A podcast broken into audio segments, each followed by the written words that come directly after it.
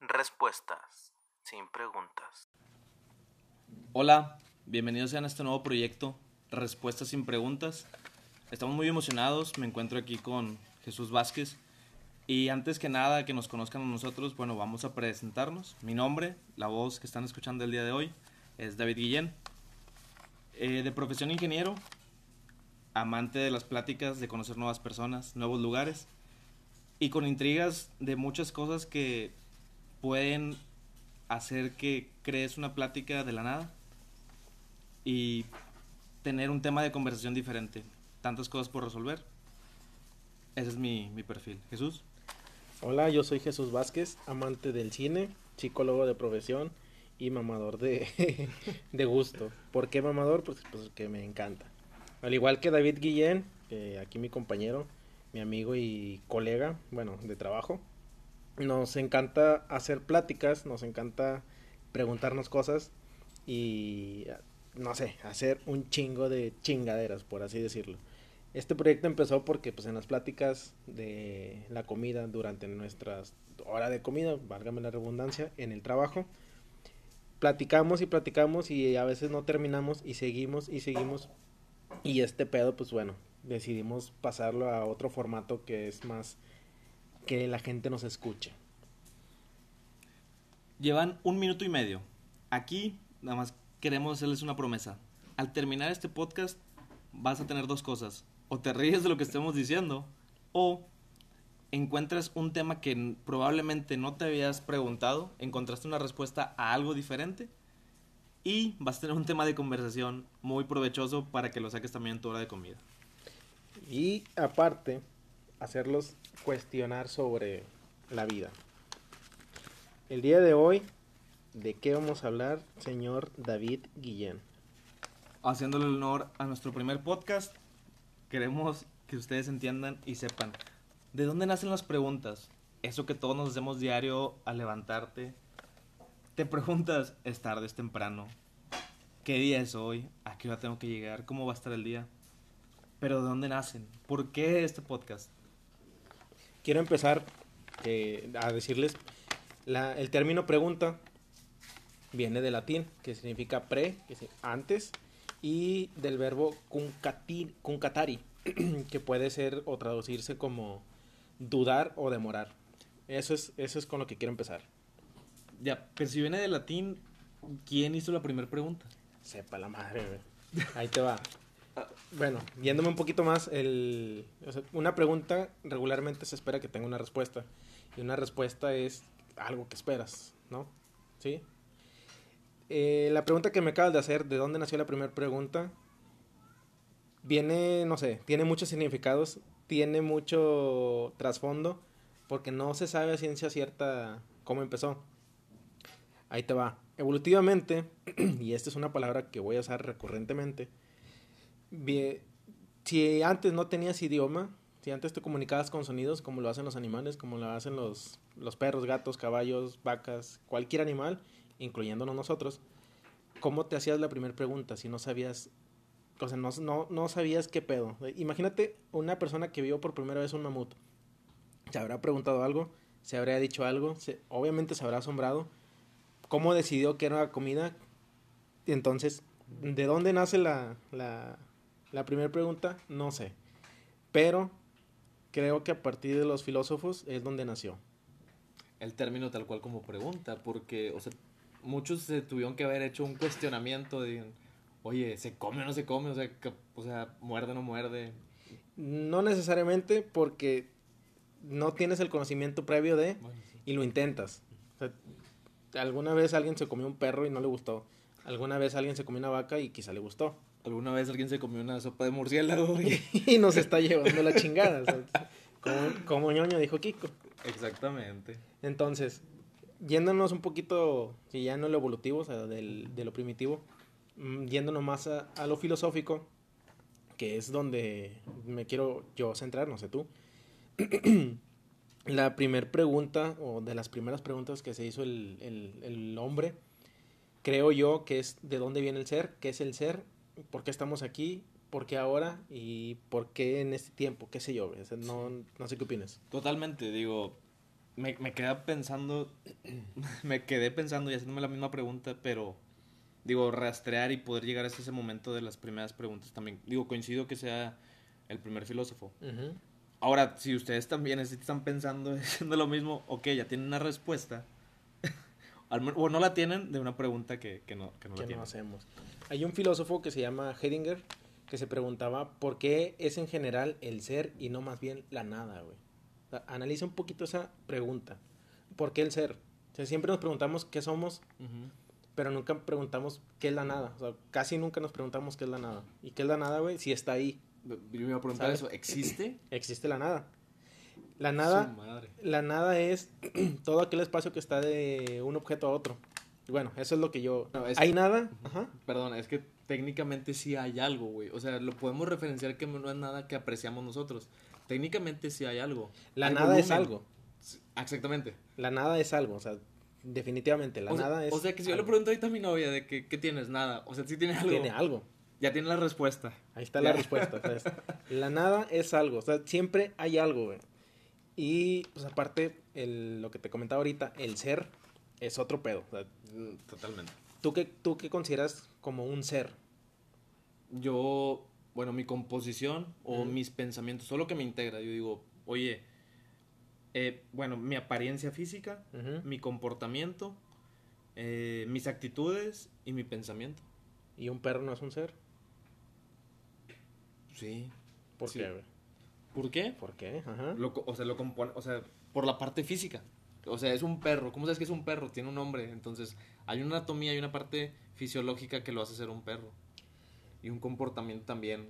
No, no se sienta a tomar cereal, ¿verdad? O si no, si viste el video. Pues bueno, si le pones un cereal y se lo come, güey. Pero sigue siendo algo, es un ser. Un ser, para mí, es alguien que se puede definir. Ok. Un perro, una vaca, un caballo, como te lo mencionaba ahorita, no se puede definir o creo que de- en, su, en su idioma no lo hace. Pero eh, basándonos en la filosofía y siguiendo ese hilo, el ser es, el- es aquel que se pregunta por sí mismo y el tiempo en el que está, además de lo que hace, o sea, que, que lo define. O sea, es- esa pregunta es la respuesta a qué es un ser. Güey, güey, perdón. O sea, ver. imagínate las conversaciones de esas personas que van a ir en el carro, güey. Van a llegar y platicar filosóficamente quién es un ser. Digo, está cabrón, ¿verdad? Muy buena, pero si te puedes definir, o, o cuáles dirías tres tips para decir, oye, tú eres un ser, ¿por qué? Porque piensas, porque tienes conciencia de ti mismo y porque sabes que los demás existen. Eso es lo que yo considero que define un ser. Esa es muy mi opinión. Ya. O sea, no, Sí, no, sí, no sí. necesariamente tiene que ser, Muy válida. ajá, pero pues eso es lo que yo creo. Entonces, para ti, ¿cuáles son las tres cosas que crees que consider- considerarías o crees o considerarías que define a una persona o más bien a un ser? Mm, digo, me, me, me planteo lo mismo. Eh, físicamente, eh, raciocinio y apariencia, chinga, digo. La que se me viene ahorita. Ok, ahí te va, güey. Una persona que nació sordomuda, ¿tú crees que se Ah. puede definir como un ser? Y volviendo a la pregunta inicial, eh, ay, güey, ¿qué- ¿cuál fue la primera pregunta? Si una persona no conoce el idioma y solo conoce el idioma de señas, ¿crees que haya una pregunta? ¿Crees que haya, haya preguntas en esa persona? Y, y si es así, ¿cómo las haría, güey? O sea, hay preguntas y, se- y debe de preguntarse. Uy, es como las personas que solamente con- de- distinguen ciertos colores al nacer. Ok. Ellos, ellos, sí, bueno, no sé si daltónicos, pero gente del público nos puede ayudar. A lo mejor nos escucha alguien en espectrometría de colores que pueda decirnos de eso. Pero ellos, ellos tienen su realidad, que Ujú. dicen, oye, los colores que yo veo son estos. Cuando pueden ver los, el espectro más grande de colores, dicen, wow. Deben de preguntar y decir, oye, estos son los colores que yo veo. Oye, el silencio, lo único, lo, digo, rastreándome otra vez tu pregunta. Un sordomudo, digo, ambas, eh, su conocimiento es el, es el silencio. Debe de preguntarse, siente las vibraciones, o sea, siente el movimiento. Pero ¿cómo se pregunta? güey? Esa es mi pregunta. ¿Cómo se pregunta a una persona que no habla? Piensas. Te decía, güey, te preguntas. Entonces, ahí dijiste una palabra clave. Dijiste realidad, güey. Defíneme realidad, güey. ¿Cuál es? Defíneme realidad en, lo, en tus palabras y para ti, ¿cuál es tu realidad? Porque para mí es una a mis ojos y para ti es otra a tus ojos. Ah, bueno, es de manera subjetiva, pero si yo quiero ver o decir algo que es real, es que sea tangible, que lo pueda medir o que lo pueda describir. Entonces, eh, el libro es rojo, el carro es azul. Mide tantos, tiene una magnitud, ya sea peso, ya sea dimensión, ya sea volumen, masa. Para mí es una realidad porque lo puedo medir, lo puedo ver, lo puedo sentir, lo puedo tocar. Eso, para mí eso es realidad. Ahí te va. Dijiste dos cosas muy importantes. La primera, el, el medir, el saber qué color es y qué sé yo, fueron implementados por alguien más. No, no cosas tuyas. El, el- cuando dijiste el tocar, el sentir, el ver, el saborear, güey, esas son cosas tuyas. Eso para mí es lo que define la realidad. Porque puedo ver algo y yo digo, ah, mide 5 centímetros. En mi realidad son 5 centímetros, güey. En la tuya pueden ser 5 metros, 500 metros, qué sé yo, güey. Pero es, es mi realidad y yo así lo veo, güey. Así, ya así yo te puedo ver de que eres color amarillo, color verde, güey, qué sé yo. Y quizá no lo eres. A lo mejor eres otra cosa y tú me ves a mí como un pinche ser de otro planeta. Ay, güey, Entonces, o sea, ya. define realidad, güey. Sí. ¿Qué, qué es lo que hace la realidad? Digo, o podemos ver, es, como dices, es bueno o es malo, es subjetivo, güey. Porque, por ejemplo, una actividad que tú hagas, Ujú. pues no- o sea, tú dices, ah, te pasaste, qué malo eres. O, la mejor, o sea, tú estás buscando, güey, hay, digo, no recuerdo exactamente, pero un- Ok. un- una parte del budismo menciona que el propósito de, nuestra- de las personas es ser felices. Las personas no saben cómo ser felices. Algunas hacen actividades que las hacen serlo. Ok. Hay gente que hace el mal sin darse cuenta, pero eso llena su felicidad o llena un propósito. Entonces, mi realidad es. a la Ay, güey. ¿Qué lo define, güey? ¿Qué lo define? Está bien cabrón Sí, qué sí, es la está, realidad. está cabrón, está cabrón.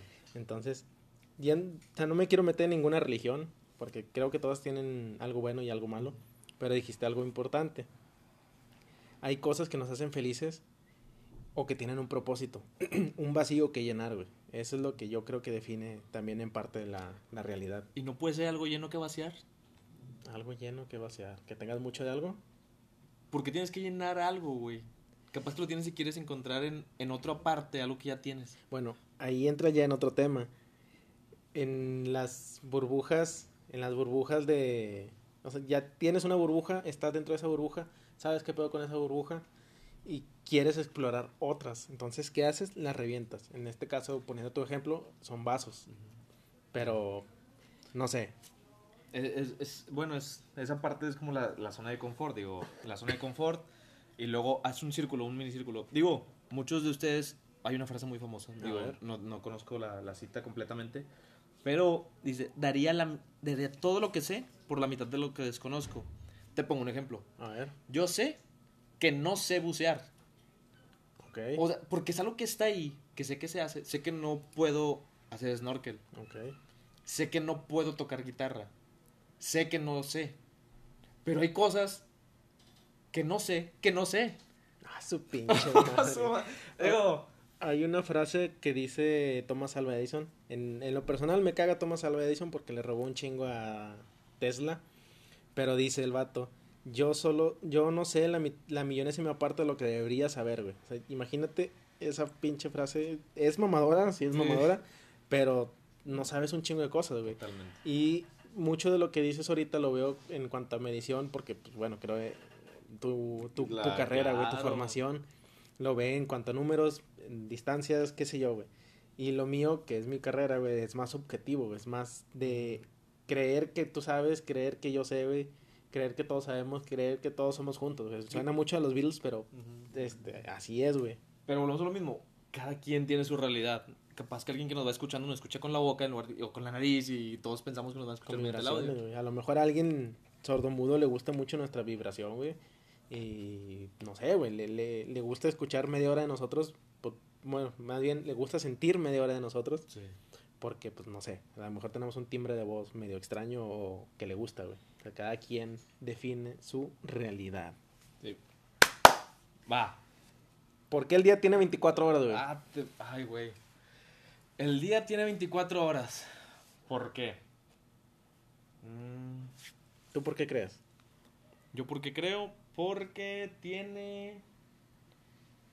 Ay, güey, no. hay, no, hay una paso. teoría de los egipcios que dicen que si te cuentas los cuatro dedos sin contar el, el pulgar, güey, el, el, el dedo gordo, güey, vaya. Sin Cuentas, discriminar, no, no estamos discriminando a nadie. cuentas tus falanges, o sí, las, las falanges son los, los huesos del dedo. No recuerdo, lo- los nudillos. Cada uno tiene tres, cada dedo tiene tres. Y el otro dedo otros tres, y los otros tres, y otros tres. Entonces, cuentan 12. Y tenemos dos manos. Cada mano, pues bueno, tiene 12 y 12 son 24. Entonces lo medían en cuanto al, al rango de, del sol para saber cuánto faltaba y qué sé yo. Entonces, esa es una de las teorías más aceptables. Hay un chingo más, pero esa fue la que más me llamó la atención. Ya. Digo, para no ser discriminativos y ser inclusivos, no se llama gordo, güey, se llama pulgar. Pues dije pulgar, porque me- se me olvidó el pinche nombre. Bueno, pulgar, índice, medio, anular y meñique. ok. Los cinco. Los de, los no- a ver, ¿los dedos de los pies tienen los mismos nombres que los dedos de las manos? Mm, Creo que no. Ah, No me lo sé, pero creo que no. ya. Entonces, esa es una de las teorías más aceptables. Y cada día tiene 24.06, si no me equivoco, que te había dicho segundos, para que dentro de cuatro años, el 29 de febrero, se sume un día más. Que hay una razón del que sea el 29 de febrero. O sea, vivimos en un calendario del tipo gregoriano. ¿Ok? ¿Por qué se implementó el calendario gregoriano? ¿O por qué tenemos esos nombres? Sepa la madre. Quise ver calendarios, pero eran un chingo. Está el calendario chino, gregoriano, maya, persa. Hay un chingo de calendarios. Entonces, basarnos en uno solo o basarnos en todo sería hablar horas, güey. Serían, yo creo que aproximadamente ocho horas de cálculo de pura plática de, de calendarios, güey. Entonces, Sí. no me quise meter mucho en ese pedo. Bueno, si les vamos a dar un dato, va a tener una respuesta a una pregunta que no se hicieron. Se llama gregoriano porque lo, lo instauró el Papa Gregorio. De hecho, hay 10 días perdidos en la historia. Pueden investigar esa parte. Antes era juliano, tenemos un calendario juliano. Ah, Ahorita tendríamos un calendario gregoriano. Por la instauración de, del Papa Gregorio. Ok. Que él es en base a la a los estados que se regían los países por la religión católica. Por eso Ya. se instauró en algunos países primero que en otros, como Portugal y España. Ujú. Después llegó a Francia y demás otros En países. toda la lengua romances. Así bueno, es. países romances. Totalmente. Pero bueno, no me quiero meter mucho en ese tema. No sé si tienes algo más que decir. Eh, me llama, hay muchas preguntas. Digo, ahorita venía eh, para acá, vivimos algo retirados, cuatro municipios en la zona metropolitana nos separan. Pero este audio, algo que me llamó la atención. Y a ver, tú eres que espero A tengas esa respuesta. ¿Por qué? Ay, me tocaron como siete semáforos para llegar hasta acá. ¿Por qué rojo, amarillo y verde? Ay, güey, no sé, güey. El semáforo sé. tiene, tiene un porqué. Lo relacionas con algo, güey. Es el rojo, creo yo, el rojo es peligro. El amarillo es atención. Si te fijas el, en los... cuando hay una zona escolar, güey, cuando hay camino a peatón, a peatón, perdón, y las líneas de peatonales son amarillas, güey. Entonces es de que tienes que tener cuidado para, para que no pase algo, güey. Y el rojo, pues bueno, te digo, es alto, es peligro, es vete a la verga, o sea, párate tantito. el verde, por lo regular, lo relacionamos con algo fácil, algo tranquilo. Sigue, sigue, continúa. Esa es mi teoría, güey. Lo acabo de sacar de, de ahorita de la manga, güey. No sé si tú sepas lo, lo, lo real. La realidad es que adoptamos un sistema de, de tráfico de luces para poder regular el avance. Digo, cuando llega el modelo T de Ujú. Ford, eh, oye, bueno, antes no teníamos carros, antes nos transportábamos por barcos, no teníamos ni aviones, nos transportábamos por barcos, nos transportábamos por ferrocarril. De, Y hablando carretas, y de... carretas. Y carretas. Bueno, cuando llegaban las carretas también era un show y las direcciones de las calles, que es otro tema. ¿Por qué nace? Eh, los ferrocarriles también antes se manejaban, oye, tú ponías bien fácil, como no te dejan entrar a, una- a un lugar, te ponen la mano en la forma horizontal. Eso significaba detente. Las señales de- del tren ponían también una, una, una señal visual en forma horizontal, que era detente. Si la palanca estaba hacia arriba, decía pásale. Entonces, ¿qué pasó con eso? Eh, adoptaron para que el tren, pues verlo era muy complicado. Eligieron el rojo para detenerse, pero más que nada por lo que representa, el rojo a una larga distancia, su longitud de onda es muy alta, es altamente visible. Eso no lo sabía. Y, y el verde también posee lo mismo. Adoptaron solo dos colores. Entonces, cuando llegan, dicen, oye, pero ya tenemos un chorro de carros, ¿qué vamos a hacer? Bueno, empiezan a meter, pues ya lo hicimos en el ferrocarril, vamos a meterlo eh, en los autos.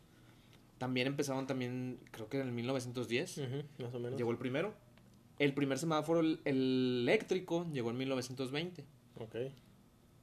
Y ahí también, unos poquitos años después, llega el color amarillo. ¿Por qué? Porque antes decía, oye, el verde es pásale, el rojo detente. También hace mucha sincronía con lo que conocemos ahorita. Ok. El amarillo, ya lo dijiste tú, significa precaución, significa, bueno, no, no tengo el contexto de lo que significa, pero nos llama la atención por esa parte. Y para no brincar bruscamente del verde al rojo y detente, fue como un señal de aviso de decir, oye, se aproxima el cambio. Entonces vamos a meter ese y se forman los tres colores, que es lo que vivimos viendo en cualquier parte del mundo. Dato interesante, pero primero antes una pregunta. ¿Sabes eh, por qué aquí en México manejamos de la chingada? Porque no lo sé. En México primero llegó el auto antes de las señales de tráfico. Que en Estados Unidos que primero se inventaron las señales de tráfico y luego empezamos autos. Esa es la teoría y mucha gente lo comprueba o ustedes si nos están escuchando ahorita en el tráfico compruébenlo. Manejamos la chingada, ¿por qué? Porque lo traemos de ah, de herencia básicamente. Una, una herencia adquirida por nosotros mismos llegan los carros, manejamos los- a- como no se nos plazca, y llegan las señales de tráfico y somos México, nos vale madres. De hecho, bueno, nos vale madres. eh, un dato de las carreteras también. Las carreteras en Alemania, no he estado allá, pero el sistema vial de Alemania es una chulada. El sistema vial de Alemania viene también de la copia de Estados Unidos. Cuando eh, en la Alemania nazi, hace Ok. varios años, antes de la Segunda Guerra Mundial, para transportar los caminos de guerra, Ujú. Dijeron, yo quiero un sistema de transporte donde pueda movilizar mis tropas de la manera más rápida. Entonces también es en base a los Estados Unidos. Ok. Es, es muy, muy interesante. Hay lugares, volviendo otra vez a lo de México, que no son así, güey. O sea, a mí me tocó ir a Guanajuato y en Guanajuato tienen un sistema de tráfico bien chido, güey. O sea, respetan mucho al peatón y las señales de tráfico se respetan un chingo, güey. Pero más que el sistema vial, güey, tenemos una parte herencia, her- heredada, pero también biológica. Es como el mexicano, güey, no puede decir que, no puede decir que no, güey. O sea, tiene que decir de sí. Tenemos arraigada una parte de sumisión, güey, por la conquista que sufrimos de los españoles. Ok. Pregúntense cada uno cuántas veces les ha pedido su superior de que pueda hacer algo y tú tienes todas las ganas de decir que no, pero dices sí, agachando la cabeza, hasta haces casi la reverencia.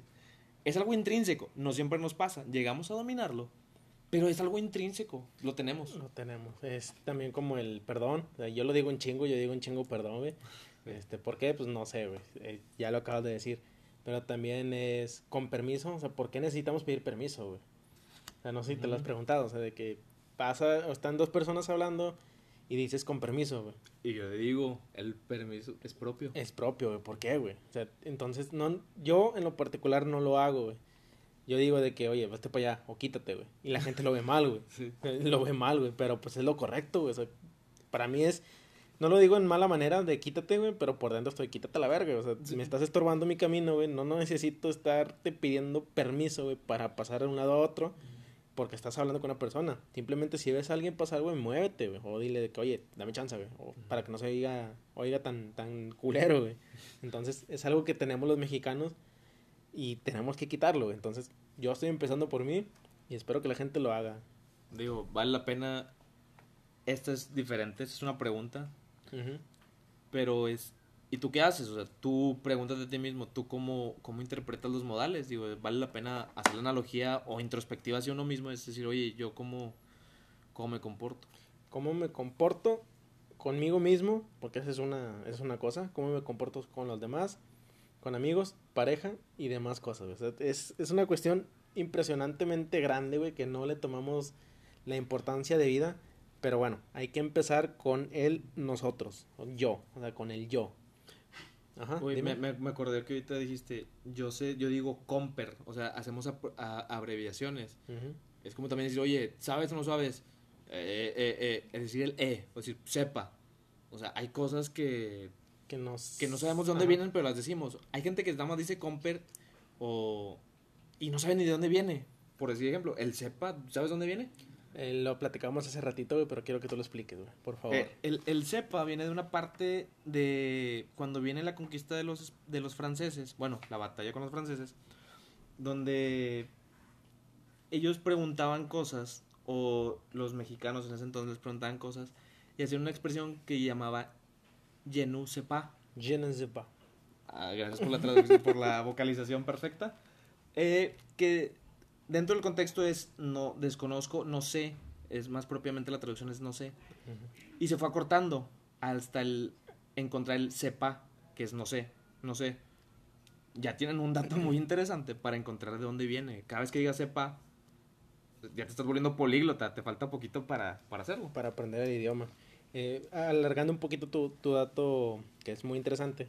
El CEPA, para los que saben francés, pues no se los explico, pero para los que no saben francés, el CEPA viene de ne pas, o sea, el ne pas. Para decir una negación en francés es ne pas, o napa, o como lo quieran pronunciar, o como lo entiendan. Entonces, como nosotros mexicanos cuando decimos, no sé, por ejemplo, güey, que significa un chingo de cosas, o X o Y cosa, lo que tú quieras. El sepa en Francia se utiliza mucho coloquialmente, se dice sepa, es no sé, no sé, no sé, simplemente no sé. Entonces es la manera que lo acortan allá y nosotros lo adoptamos. Güey, tan fácil como decir, ya tienen una plática del cepa y adicionenla con el bistec. ¿Has probado los tacos de bistec, obviamente? ¿Sabes de dónde viene el bistec? Sí, de... Ay, güey, se me olvidó. Eh, Bueno. Explícamelo, por favor. Es una composición de dos palabras. La primera, beef, de carne, Ah, sí. y stick, de Stick. filete. Entonces, alguien alguna vez se le ocurrió, falta la bibliografía de ese dato, en formato APA, digo, Ajá, sí, obviamente. y alguien, digo, tan rápidamente como la pronunciación de Estados Unidos es beef stick. Beef stick, pronúncialo tres veces, cuatro rápidamente, y alguien lo interpretó como que era bistec. Y, así, nos quedó. o sea, lo, ves, lo ves bien escrito en, en lugares de prestigio y, y propiamente en menús de restaurantes buenos te dicen tacos de bistec. Y te dices, oye, no se escribe así, pero es cosa, lo, lo mismo. Ajá. Puedes escribir sepa y no sabes. Y vete a la carnicería de la esquina, güey, y lo venden como bistec. ¿sabes? ¿Sí? Pero con K, o sea, no con Ah, C. bueno, no, no es cualquiera, K, ese es otro. Es con K, es otro. para que suene más mamón. Pero bueno, recapitulando, hay datos muy buenos. ¿Qué es el ser? Pregúntense, ¿cuál es tu realidad que estás viviendo? ¿De dónde vienen los modismos? O sea, ¿qué estás diciendo? ¿O qué dices si no te has dado cuenta de dónde viene? Todo tiene una procedencia. Y el bistec, obviamente. y los colores, pues bueno, del... Ahorita me acordé y me acordé de mi novia que dijo, y tiene mucho sentido, los colores de las frutas, un rojo o un amarillo, este, son señales de peligro.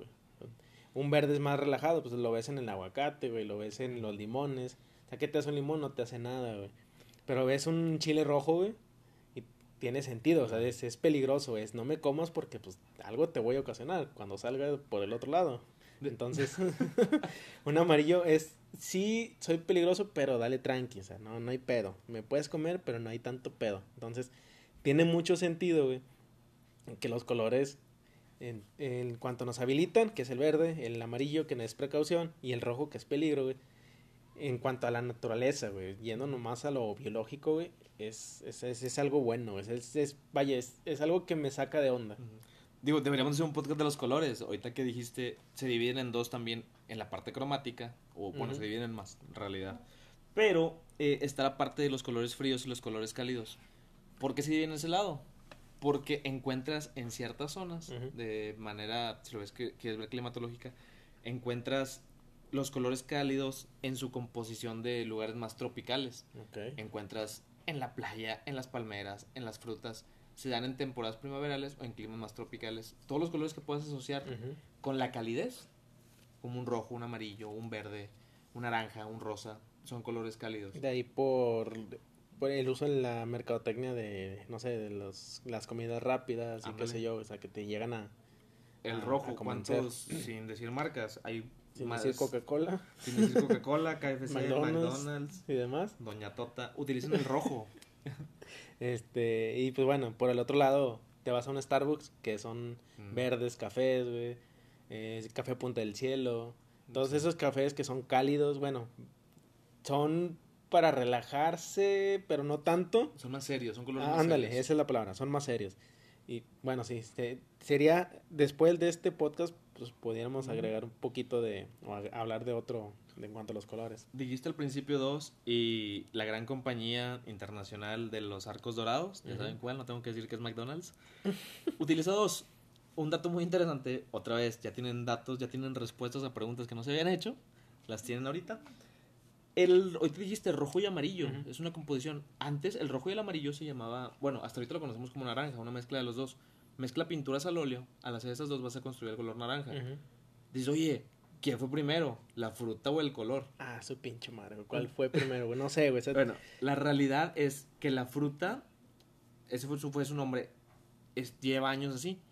La naranja. Antes, cerca de los noventas, el color oficial del color naranja, si tú comprabas una caja de crayolas, una caja de colores, el color naranja, si tú lo veías, en su descripción decía red yellow, o era el amarillo naranja, o Ujú. rojo amarillo.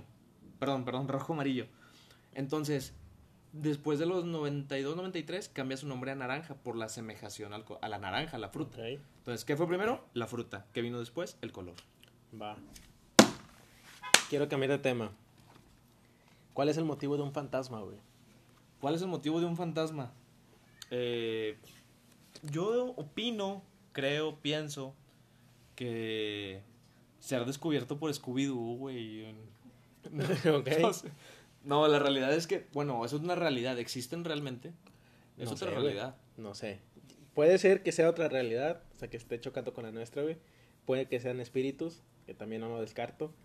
Y puede que sea nuestra propia imaginación, güey. Pero bueno, cuando hay videos, güey, cuando hay imágenes que hacen ver que hay algo dentro de lo que nosotros creemos aceptable, güey, que es una casa, güey, un cuarto, güey, lo que tú quieras, pues bueno, ya dudo un poquito de que sea creación nuestra.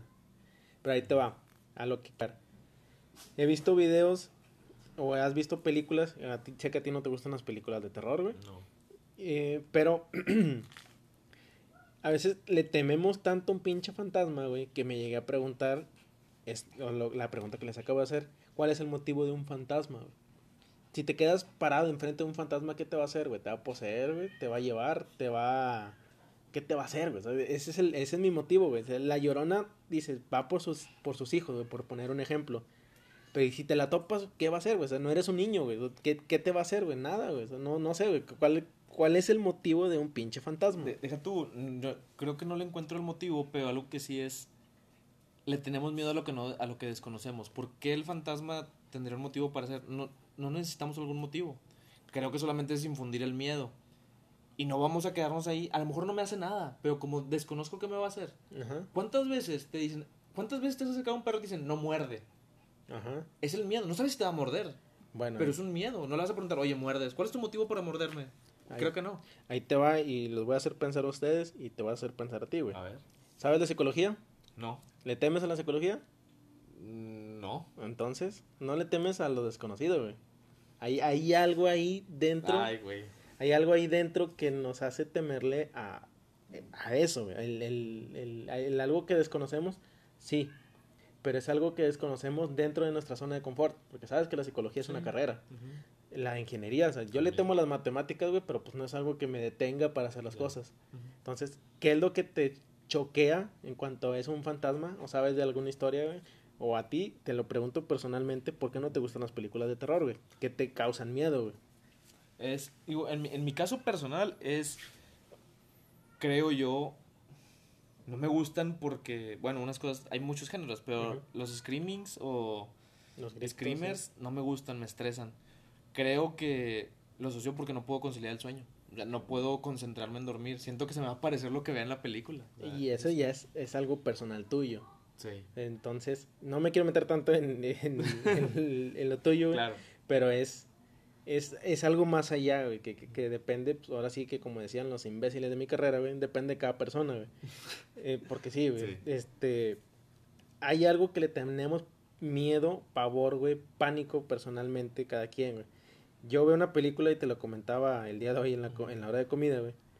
Yo veo una película y es, es eso, güey, es una película y nada más, güey. O sea, la película es hecha por personas, güey, para causarte tal, tal, tal o cual cosa y ya. Entonces, si me llega a pasar a mí de ver un fantasma, no los he visto, pero los he sentido, güey, ahí te va una anécdota. Estaba con unos primos cuando tenía como 12 años, acostado del lado de la cama del, o sea, del, la que daba para el piso y mi otro primo estaba del otro lado, güey. Se para mi primo, güey, era un domingo y yo puse familia con Chabelo. De repente sen- empecé a sentir que la cama se sumía, güey. Y luego me apagaron la tele, güey. Wow. Me, sac- me sacó un pedote, güey, porque yo le dije a mi primo, se llama Jonathan. Dije, Jonathan, ¿qué pedo? Sí, güey, es Carlitos. Para él era algo normal, no, güey. No, no. Para, para él era algo normal sentir y que le apagaran la tele, güey. Para mí no, güey. Este vato ya lo conocía, güey. Yo lo desconocía, pero ahí hay algo, güey, que está medio extraño, que no sé qué es, güey, pero ahí está presente. Entonces, ¿cuál es el motivo de un fantasma? Digo, me, mm, tengo anécdotas también. Una vez, hace varios años, eh, mi hermana eh, es 10 años menor que yo. Bueno, menos, como 15. ella eh, también, durante su edad temprana, como a los 3, 4 años, ella jugaba con alguien y decía, es que es mi amigo. Me dio un pavor, pero ella se sentía tan tranquila. Y, y varias veces, es que es mi amigo, es que es mi amigo. Yo realmente acudía con mi mamá y le preguntaba, oye, ¿qué onda con eso? Y me dice, déjala, o sea, déjala Ok. porque es algo muy de ella y a lo mejor es algo que a lo mejor los niños pueden ver. No, güey, lo evito bastante. Como que ya sé lo que me causa. Es como si comes picante, güey. Y dices, güey, me va a doler bien feo. Ya cuando salga. expulsarlo. Entonces, mejor lo evito. O sea, si yo sé que me voy- no voy a poder dormir, lo evito. O sea, ya sabes que te vas a quemar. O sea, todavía ves que el perro es bravo y le pateas la reja. Pues, Pues, oye, güey. Pues como ñoño, dijo Kiko. Exactamente. Y pues bueno, yéndome un poquito, creo que, bueno, acerca del miedo, creo que son las- nuestras experiencias. Lo que, y ya te lo decía, güey, que tú me preguntabas, ¿cómo es que recuerdo las cosas que a veces Sí, cabrón. Personas no recuerdan con normalidad, güey? Lo que te hace sentir tanto bien como mal, güey, como más o menos, pero te hace sentir una emoción fuerte, es lo que recuerdas. Que nada que ver con el fantasma, este, pero bueno, en tu caso, y creo que en el de todas las personas, lo que te hace sentir una algo extraordinario, eso es lo que vas a recordar. Pero bueno, volviéndole al fantasma, güey. Y ya cambiando un poquito de pregunta, ¿tú crees en fantasmas? Yo sí creo en fantasmas, creo que existen, no quiero investigar, no quiero percatarme, respeto mucho esa parte. Ok. Eh, eso es, digo, creo que tú ya también lo contestaste. Sí, sí, Eh, yo sí creo en fantasmas. Hay, hay algo más de eso. Y una frase que vas a amar es, nosotros, oígase voz del locutor, nosotros recordamos las sensaciones, no tanto las palabras, solamente aquello que nos hizo sentir de alguna manera felices o Ajá. especiales. Es- exactamente. Chuy Coelho, Chuy 2020. Algo que aprendí de una de un gerente de RH de mi anterior empresa, este Rafa le mando le mando saludos. Es que vamos a recordar lo que nos hizo sentir mejor. O sea, es lo que más vamos a recordar. Entonces, concuerdo un chingo con tu frase.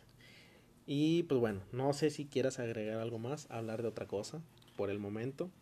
Eh, los vamos a invitar, ¿no? Yo por mi parte estoy bien. ¿Ok? Eh, creo que vamos a dejar nuestras redes sociales para que nos hagan algunas respuestas de preguntas que no les hicimos, pero la verdad queremos escucharlos y saber qué respuestas quieren o que investiguemos de la parte tangible, yo como mi profesión, Ajá. o de la parte Mental, mental. que es la mía.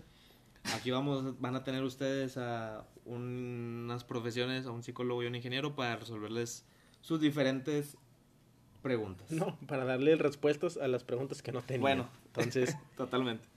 por mi parte sería todo. Les habló Jesús Vázquez. Por mi parte les habló David Guillén. Y pues bueno, espero hayamos dado datos que no necesitaban a preguntas que no hicieron. Hasta Gracias. luego.